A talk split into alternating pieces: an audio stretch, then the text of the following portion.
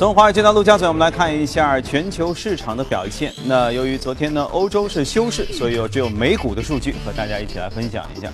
我们看到道指下跌百分之零点一三，两万零九百一十三点四六点，而纳指创下新高六千零九十一点六零点。尤其是像亚马逊啊，像苹果公司昨天都很有发力哈，上涨百分之零点七三。标普指数上涨百分之零点一七，两千三百八十八点三三点。不知道是我的错觉呢，还是真的是这样？今年这个五一节似乎在国际市场上显得比较平静，好像没有什么样的大事儿发生。当然，暗流涌动肯定是有的。所以今天是节日之后上来第一天上班，我们今天和嘉宾先来聊一聊国际上有哪些事件值得我们关注，接下来会对市场会产生什么样的影响。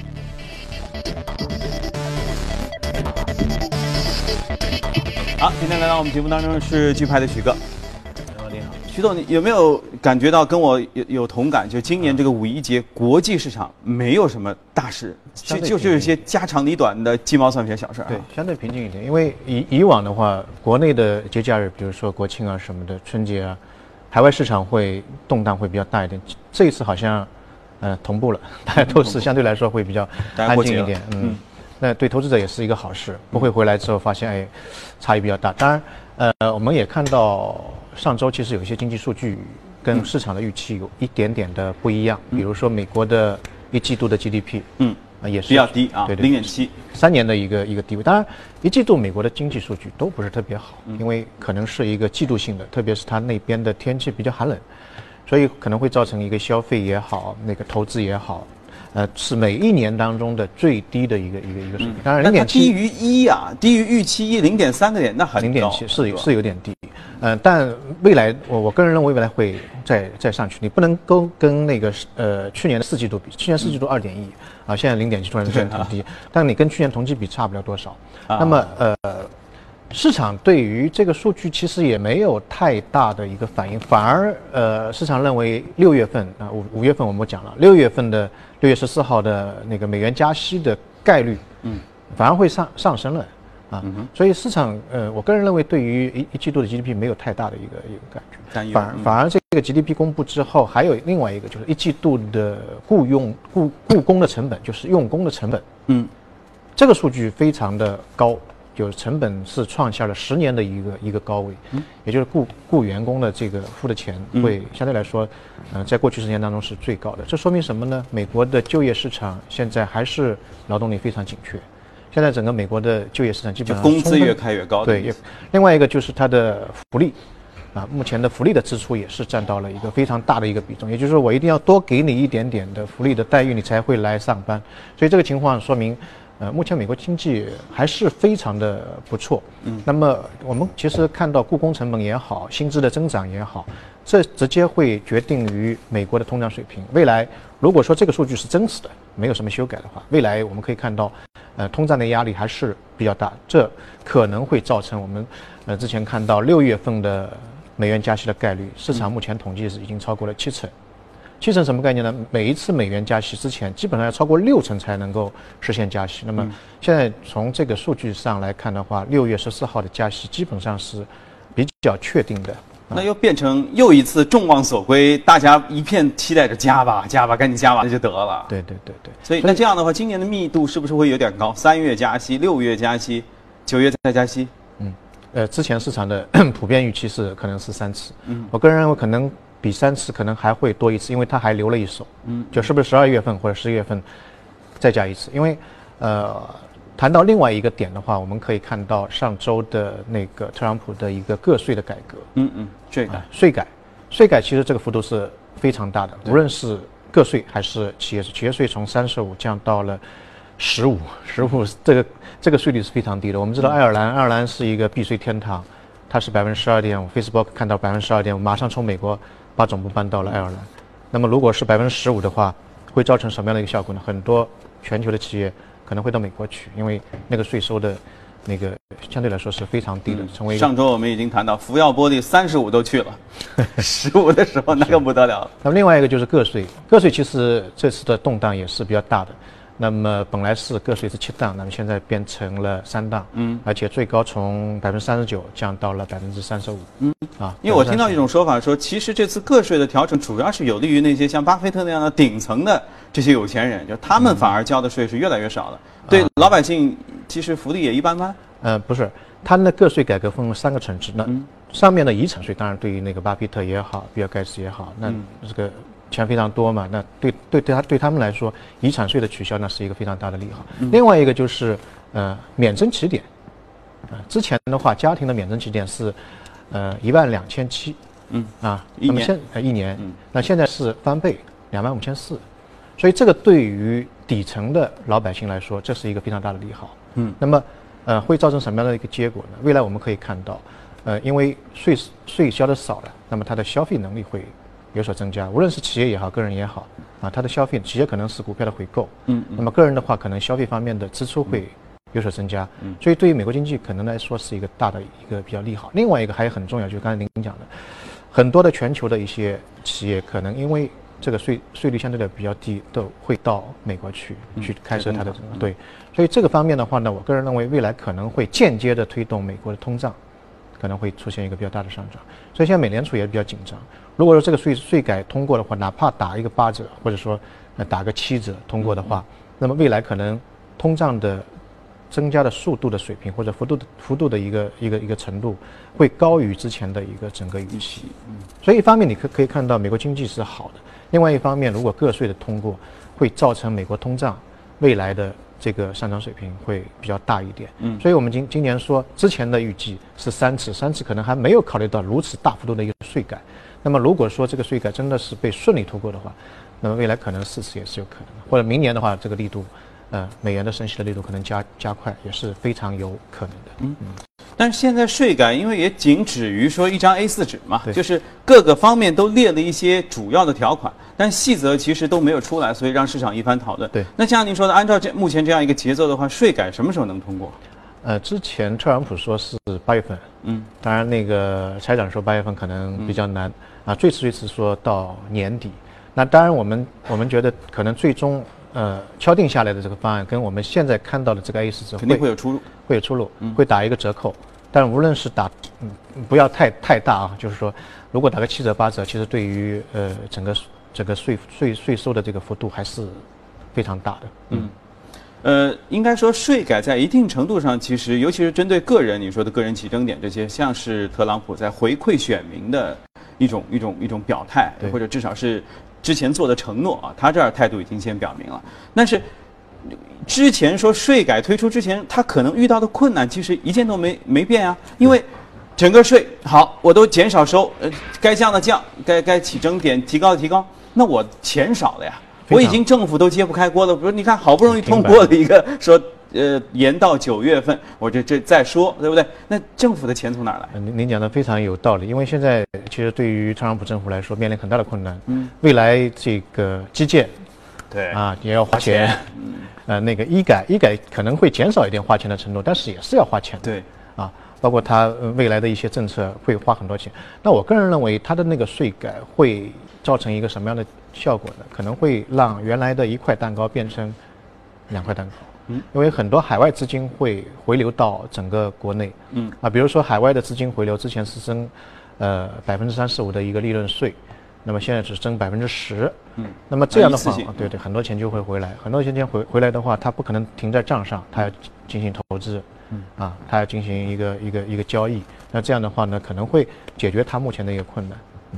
那海外的钱回到了美国，但还是在苹果公司，比如说苹果公司的钱大量回来，那如何回帮助特朗普政府这个自己的日用开销呢？嗯，那。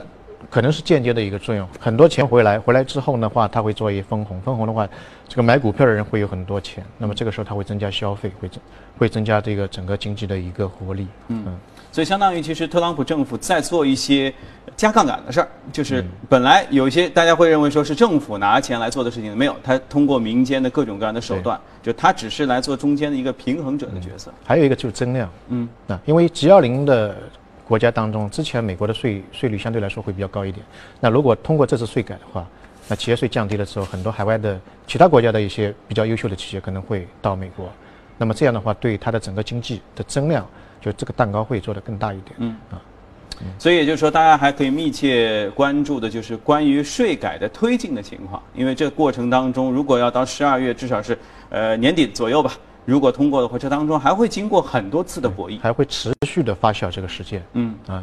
也就是说，在现有 A 四纸上的无论的修改，都能看得出接下来这个这个政府和其他势力之间的一种一种博弈对权衡哈。那么本月或者本周还有什么样的数据值得大家特特别关注？呃，本周的话有一个非农，也是我们周五可以看到的非农数据。那么非农数据可能会决定着六月份的这个升息的概率是不是会更高一点，达到。八成或者九成之前的一次，甚至达到九成百分之九十九的一个加息概率，这个是非常重要。那么另外一个就是呃五月份的这个利率会议的一个声明，嗯嗯啊，到底美联储对于经济的一个转望是怎么样的？嗯，那么我们扯呃撇开这个，我们去看一下，其实现在美元是有所调整。我个人认为，在税改和通胀往上走，并且加息的步伐可能会加快的背景之下，嗯，呃美元调整完之后，中长期还是会比较。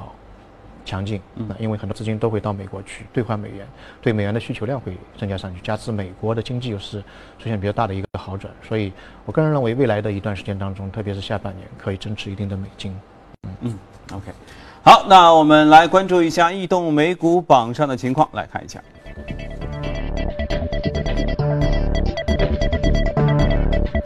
在异动美股榜上啊，科技类领涨，接着是金融服务、健康、联合企业。个股方面，货运上涨比较多，接着是采矿、废物管理和半导体。今天我们要说一说的是啊，最近又创新高的电子商务行业著名的亚马逊公司。亚马逊现在他认为自己不是电商，是一家科技公司，它是一家宇宙公司。对对，太厉害，无人机啊等等。那么亚马逊其实大家都是比较熟悉，它其实也是一个巨无霸，四千五百。亿美金的一一个大市值，今年已经涨了百分之二十六，啊个股，但这个幅度是非常大的。嗯，呃，它的上涨异动的原因就在于一季度的呃这个业绩非常好，营收同比增长百分之二十三。嗯啊，利润的话大概是增长二十九左右，这个幅度是非常高的一个一个一个幅度。这个也是不是因为劳动人民现在手里有点钱了，有点钱呢？大的东西没买的，在亚马逊上买东西还是可以。啊，有可能。另外一个，它的主要增长来自于一个是云服务、云计算这一块，跟其实跟阿里巴巴差不多。嗯。那么还有一些呢，它的一个新品，你不要看它。可能是像京东啊、阿里巴巴，它还有一些新的品，比如说我们之前讲到智能家居，它有个叫 Echo 系统，你在家里面如果说要调温度，空调你就跟他讲，它会把温度调到你要的，你要放哪首歌，跟他讲，他他就会告诉你。那么它的这种新品会不断的出现，包括最近它的 Echo 又升级了，有一个 Echo Look，什么意思呢？就是说我们平时穿了一个衣服，但我们觉得很美，但到外面去一看，别人觉得哎这个衣服很难看，那么那你在家里面穿好衣服之后，他会帮你。拍照，拍照之后呢，经过大数据的一个筛选，就告诉你点评一下，对，今天穿的是不是很很丑？是不是正常？嗯啊，或者说是比较好看啊？打分打到八八十九分还是五十四分？嗯，这样的话，你对这个出去比较有自信啊。所以它现在有一个这么样一个一个一个新品。那么其实我们回过头来看美国的那些。科技股的一个龙头，嗯，龙头的科技股，呃，今年的表现都是非常不错。之前我们讲到美股，其实认为美股可能现在有点泡沫，包括它的 P/E 值有点高。对，其实，呃，从上周的科技股的那那些大的龙头企业的公布的报表来看，他们的业绩表现都是呃非常好。本周还有，明天可能是苹果，然后还有一个 Facebook，Facebook 的利润预计一季度可能同比增长百分之七成以上。就百分之七十以上，嗯，呃，所以，呃，如果撇开那些传传统的一些行业，目前美股科技股方面的整个 P E 值现现在现现在来看的话，还是比较 P 呃比较低的。嗯，纳斯达克的 P E 值大概现在只有百嗯二十五倍左右，跟它的历史高位二两百倍相比的话，还相对来说会比较低。怎么都低？对，所以我个人认为，呃，未来。比较长的一段时间当中，我们还可以多关注一些美国的科技股，因为未来的整个美国经济增长可能也是在这一块，包括我们之前经常会讲到像人工的智能、无人驾驶等等这一些可能会改变未来的整个世界的那些技术，会出现在这一些非常好的那些公司里面。嗯嗯。还有什么特别值得关注吗？就是你看，呃，特斯拉一直在，呃，应该不是特斯拉，就是伊隆马斯克一直在研究火箭啊，上上外太空。呃，亚马逊呢，好像研究的就偏偏小一点，像小家电似的啊。这个东西和人工智能和之间的互动，还有什么样值得期待的小玩意儿吗？哦，那昨天看了那个，呃，特斯拉的那个老大又发明了一个挖掘机，人类最大的挖掘机，它直接可以挖隧道啊，这个可以看一看啊。还有一些。比如说超级的那个高铁啊，当然这些可能我个人觉得是一些小众的，嗯，那大众的话呢，我个人认为一个是人工智能，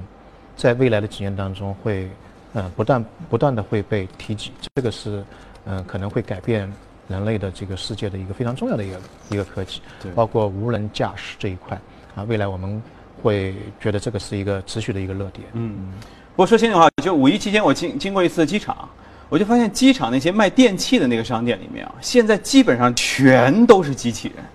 这是给我印象很深，就是那种大大小从放在桌子上的，放到地上的，满街满街跑的，就全都是那张一个一个长脸的一个圆咕隆咚的身体嘛。我觉得这就是未来，这就是告诉我们，无论过多久，应该是很快的时候，他就会。来到我们家庭当中，成为我们家庭当中一员。早上你可能会跟他摸摸他的头，跟他打招呼。对你以后上班就可以让机器人去上班，你在家里面休息就好。啊，太好了。OK，好，我们呃，请李欣来给我们介绍一下一组大公司的资讯。来，李欣。好，这里是正在直播的财经早班车。以下呢，我们关注一下公司的最新的一些消息。首先呢，是有关美国方面苹果的相关消息。呃，苹果的相关消息显示呢，由于这个投资者呢，苹果公司将于五月二号公布二零一七财年二季度的财报，届时呢，预计将宣布其现金的储备呢超过两千五百亿美元，而这会超过全球最大的零售商沃尔玛，还有日化巨头宝洁，这个比英国和加拿大两国的外汇储备的总和还要多。那么这些现金。百分之九十以上囤积在美国以外，这个呢就引起了美国总统特朗普的关注。特朗普的税改可能促使苹果进行大规模的收购，或者向股票分配更多的现金。而苹果的财报显示呢，其现金储备在四年半多一点的时间里增加了一倍。二零一六年的四季度，该公司的现金储备平均每小时增加大约是在三百六十万美元。那由于投资者对苹果即将发布的财报非常乐观啊，苹果股价在周一创下历史新高。据《金融时报》的消息，市场分析认为，受助于 iPhone 的销售量大涨，苹果在今年第一季度营收会增加百分之五到六，营收金额达到五百三十亿到五百三十五亿。分析预测，iPhone 销售会达到五千两百万到五千三百万套，这个是高于去年同期的。另外呢，分析师还预计，今年第二季度苹果营收前瞻会达到四百五十亿。同比增长达到百分之六，呃，手机的销售量四千两百万，也高于去年同期。不过呢，也有分析师对苹果手机销量不感到乐观。像瑞穗银行的分析师表示，坚信管理前景可能略微不及普遍的市场预期。这个主要是因为九月末的产品周期里需求会出现减少。好，我们再来看一下其他方面的消息。社交媒体公司 Twitter 股价。在美股市场周一的交易中大幅上涨，原因是据《华尔街日报》报道，该公司将与彭博社合作推出一种每天二十四小时、每周七天全年无休流媒体新闻服务。截至收盘，推特股价在纽交所常规交易中上涨一点零六美元，在十七点五四美元，涨幅百分之六点四三。此前曾经一度触及了十七点六五美元的高点。另外有消息说呢，美国联邦检察官在有关美国国债市场可能存在操纵行为的调查当中，传唤了几家银行，包括了摩根士丹利、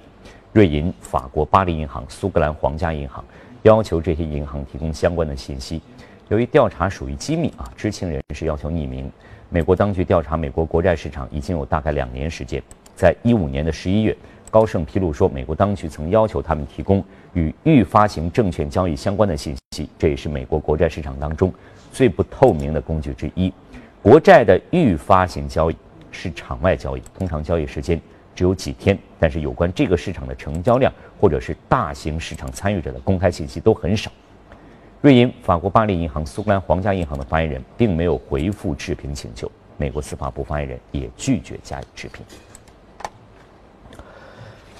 另外，受到了资本市场波动、英国脱欧和美国总统大选不确定因素影响，二零一六年的美国 IPO 市场是十年以来最为低迷的一年。然而，伴随着特朗普入主白宫，美股屡创新高，IPO 市场开始转暖。今年一季度呢，美国上市企业的总数是去年同期的三倍。据统计，二零一七年一季度共有二十五家企业在美上市，融资总额达九十九亿美元，其中包括阿里巴巴以来最大的科技股 IPO Snapchat。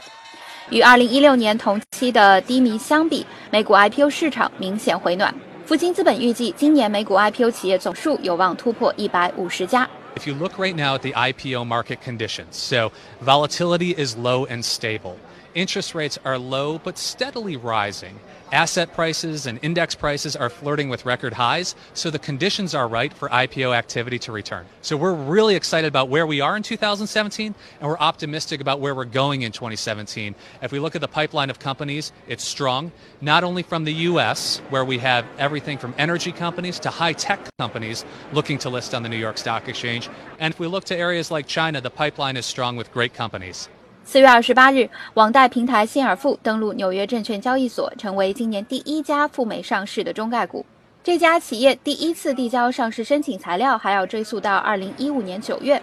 而原定上周四的 IPO 也因故推迟一天。对此，CEO 王真宇给出的解释是，企业希望能够争取更多的长期机构投资者。美国投资人呢比较看好中概股，是看中我们巨大的市场潜力。看中我们国家整个的经济发展的巨大潜能，看到中国巨大的还没有充分开发的消费信贷市场。那据了解呢，除了信而富之外呢，拍拍贷和趣店也已经向纽交所递交了申请。考虑到国内几家新金融巨头也在筹备啊，一旦上市，高达千亿人民币的规模，资本市场可能还是需要一段时间来消化。另外，知情人士透露，在中国被称为“货车帮”的 Uber 卡车服务公司卡车联盟近日表示，公司接近达成融资约1.56亿美元的协议。因为信息不公开而要求匿名的知情人士表示说，这笔投资将由中国最大搜索引擎运营商百度旗下的百度资本领投，最早可能在本周公布。货车帮在去年12月已经融资了1.15亿美元，使其估值达到10亿美元左右。呃，相关人士表示说呢，这些投资都是货车帮 B 轮融资的一部分。而且该公司已经接近于进行第三轮融资。对此消息呢，货车帮代表拒绝加以置评。中国制药装备企业楚天科技日前在德国法兰克福签约并购德国诺马科集团，交易金额达1.5亿欧元，为我国制药装备业进入欧美市场打开入口。诺马科呢是世界医药装备行业的一流企业，在粉末造粒技术、气流式粉末分装技术和压片技术等方面呢，处在世界领先的水平。该公司有多年供应产品至欧美国家的市场优势。另外，加拿大能源企业彭比纳石油管道公司五月一号宣布，将以九十七亿加元价格收购维瑞森公司。这笔收购要约是近期呢本地能源企业在石油市场前景未明朗之前的又一扩张举动。彭比纳的首席执行官表示，公司主营业务和石油相关，而维瑞森公司的业务重心在天然气，这种业务的互补会为公司未来发展带来很大前景。维瑞森公司的首席执行官表示，公司在合并之后的发展将比原先更有优势竞争力。彭比纳有着扎实的财政基础，而同时呢，维瑞森又占据着先天的地理优势。而维瑞森股价在周一这个消息公布之后，呃，最高飙涨了百分之二十，达到每股十七点九六加元。好，这里正在直播的财经早班车，以下进入我们今天的美股放大镜。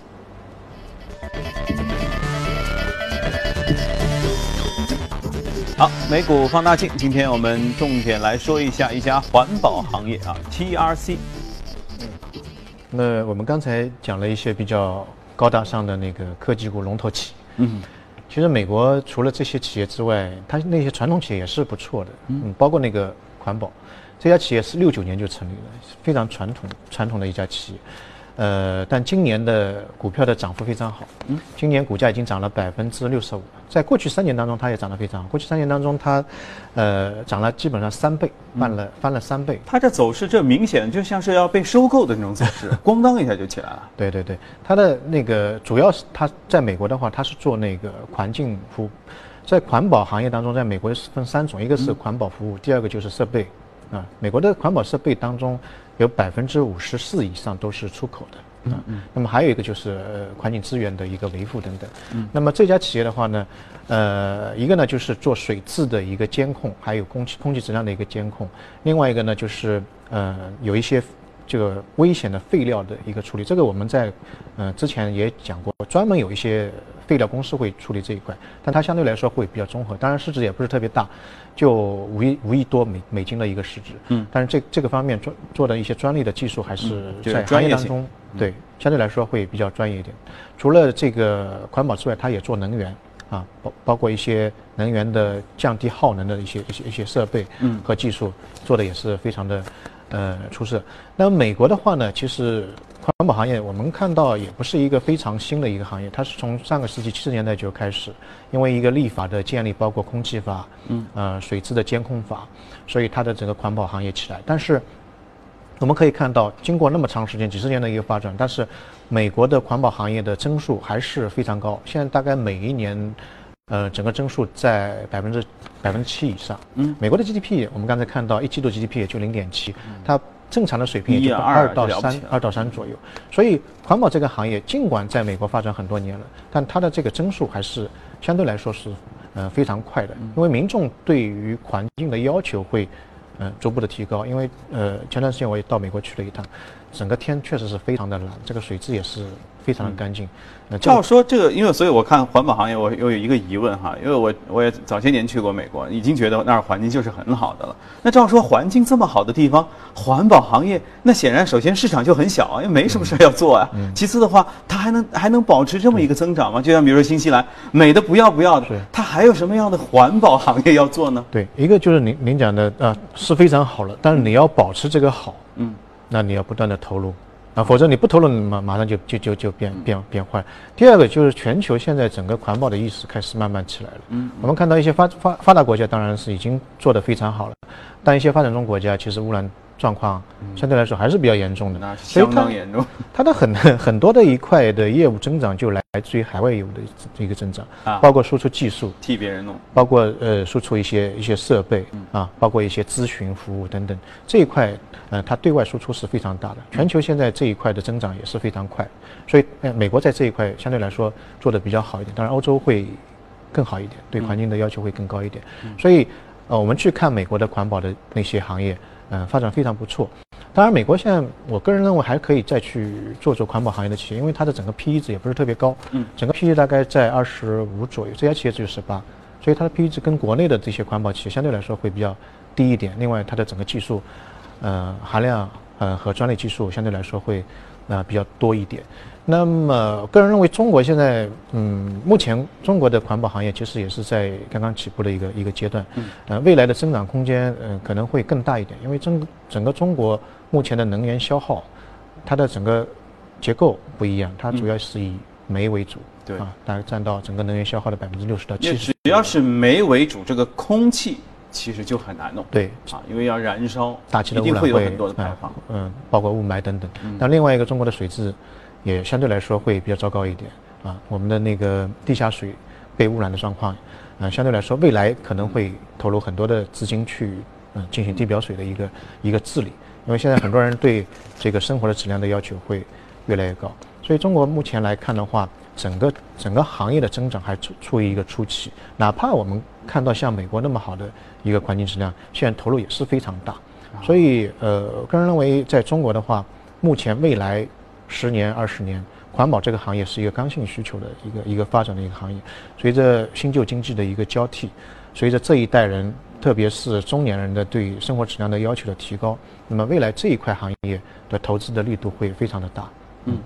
那您觉得按照像美国的经验的话，土壤、水、空气或者其他哪一个方面是最容易或者说最有可能在短期内得到改善？我个人认为。呃，大气的质量可能会因为一一个东西大家感感受得到，嗯啊，如果你闻得到啊，感感受得到。第二个，现在全球都对于大气的排放那个污染的有有有一个一个共同的一个协议啊，你不能排太多啊，有有有有这个东西，所以这可能是嗯目前正在改改变的一个比较大的一个方向。也就是说，越容易监管到，越容易量化数据采集了之后来监管到。越容易，民众也越容易感受到。嗯，因为比如说你拿了一杯自来水，其实你看的是透明的，你也不觉得它脏，但其实这里面可能会有问题，嗯但你感受不到。但如果空气质量的话，有雾霾啊，这个烟排放啊，你马上每天报的 PM 二点五浓度啊，对对，马上就能感受得到。所以这种东西呢，越容易被察觉到的东西，可能改变起来越会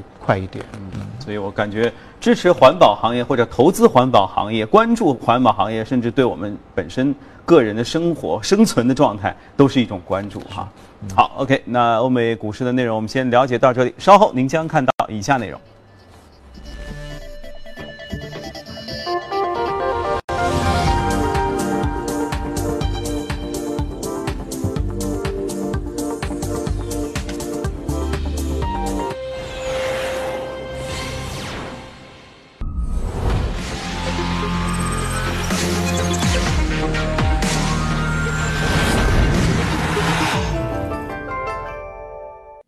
节目由上海你我贷互联网金融信息服务有限公司冠名播出。越懂得欣赏，越被人们欣赏；越懂得放下，越收获的更多。从仰视到平视，从精彩到多彩，商业大有可观，商业大有可观，生活小亦精彩，生活小亦精彩。敬请关注每周日晚八点第一财经，我的纯享人生。本节目由上海你我贷互联网金融信息服务有限公司冠名播出。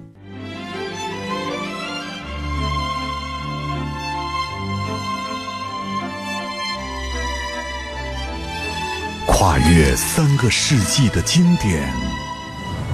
《老凤祥》。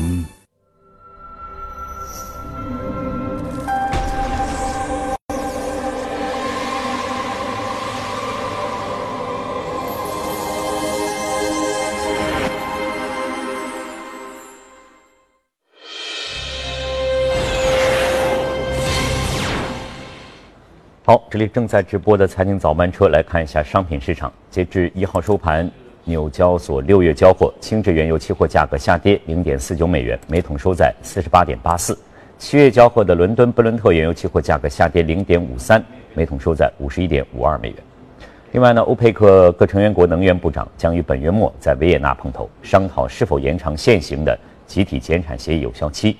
汇通网援引资深市场分析师观点称。欧佩克不仅将延长协议时限，而且扩展的期限完全有可能超出先前的预期，最长可能延续到明年年底。来看黄金，纽交所黄金期货市场交投最活跃的六月黄金期价一号比前一交易日下跌十二点八美元，每盎司收在一千两百五十五点五美元。七月交割的白银期货下跌了四十二美分，每盎司收在十六点八四二美元。七月交割的白金期货下跌十六点五美元，收在每盎司九百三十二点二美元。汇市，截至一号尾盘，一欧元兑一点零九零六美元，一英镑兑一点二九零八美元，一澳元兑零点七五三四美元，一美元兑换一百一十一点八三日元。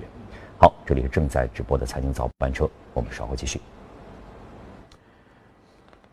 好的，关于外汇、原油、啊黄金等等，我们请许哥再来给我们分析一下。外汇的话呢，因为我们知道欧洲的局势，就大选的行情相对来说会比较明朗一点，所以欧元会出现一丁点的往上走。但是我个人认为它还是会往上再走一走，因为现在呃全球的资金都在往欧洲赶，因为大家都觉得美国的 P/E 值可能标普五百的 P/E 值有点高，有点有点担心，特别特朗普的政策，这个未来是不是能够？非常顺利的通过，所以资金还是在往欧洲欧元区好。但是欧元区啊，周末呃，就是这个周末的时候，大家其实就关注了法国大选，对，最终要出炉了，到底是这个颜值很高的马克龙，还是勒庞？这个最终会给出一个答案。虽然目前看来是马克龙，可能相对来说比一个月之前我们可以看得更清楚一点，所以欧元可能会往上走。但中长期的话，我个人觉得欧元还是有些问题，因为美元在升息。欧洲在做 QE，就就在在在印钞票，所以对于欧元来说，我觉得到一定的程度可以去换一点美元，把它抛抛掉一点。那么油价的话呢，个人认为在下个月欧佩克开会之前，是不是嗯下半年继续执行限产的协议？嗯，开会之前可能还是一个震荡整理，它不会不太会有一个非常快速的一个上扬，当然也不会有大幅度的一个下跌，因为我们可以看到特朗普未来的基建。啊，包括全球的欧洲经济的复苏，对于石油的需求还是会慢慢的往上来。当然，最近一段时间大家也可以关注一下这个美国的钻井平台，现在美国人不断的就把那个钻井平台在在在增加，这个方面对于油价也是一个利空的作用。当然，我们看到好处在于它增加的幅度在快速的减少，原来是两位数，现在是一位数，所以这个方面呃也是油价的一个考虑的一个因素。那这个还是有点釜底抽薪的哈。对对。一方面说啊，你们这儿搞基建，所以需求会大；一方面，其实自己家里面拼了命的在赚。对。也就是自给自足了嘛。对。那其实对国际市场来说没有什么增加呀。对。但整体来看，我觉得今年的全球经济比去年会好一点，除非。出现一些大的黑天鹅事件。OK，嗯嗯，那黄金呢？呃，黄金的话，我觉得今年还是会慢慢往上走。嗯，原因在于整个未来的，特别下半年的一些大选的行情，包括边缘局势的一个紧张，会对黄金是一个比较大的一个一个利好。嗯，所以尽管六月美联储要加息。尽管已经概率到了百分之七十，也就是说短期内或者至少说目前这个阶段是一个出手的机会嘛？呃，目前阶段如果说美元加息，或者说对它的加息幅度有一个大的增长，比如说四次啊，那黄金可能会下跌。但是下跌的话，我个人认为是资产配置当中去买黄金的一个机会。比如说到一千一，当然一千一是非常低的一个水平啊，到一千一百五十左右，我个人认为今年都可以增持一定量的黄金。嗯，大宗商品方面。呃，大宗商品的话，我个人认为，呃，原材料还是可以看多啊。原因在于，嗯，就是刚才讲的一个因素，全球经济复苏，美国的基建啊可能会加码，那么对于大宗商品可能需求量会往上走。但对于像原材料的当中，不是原材料了，应该应该说生活资料，像玉米呀、大豆啊这一类，我个人觉得今年的整个行情好像都不是。特别好，可能是整个收成相对来说会比较好一点，所以今年的这一方面可能会要小心一点，避免一点，反而是增加一些原材料、基础的金属、有色金属等等这一块，去年表现未来的一段时间当中会好一点。嗯，OK，好，那谢谢徐哥先生我们的分享。这里是正在直播的财经早班车，在了解过的隔夜欧美和大宗商品市场的相关内容之后，稍后我们来关注一下亚太市场的情况。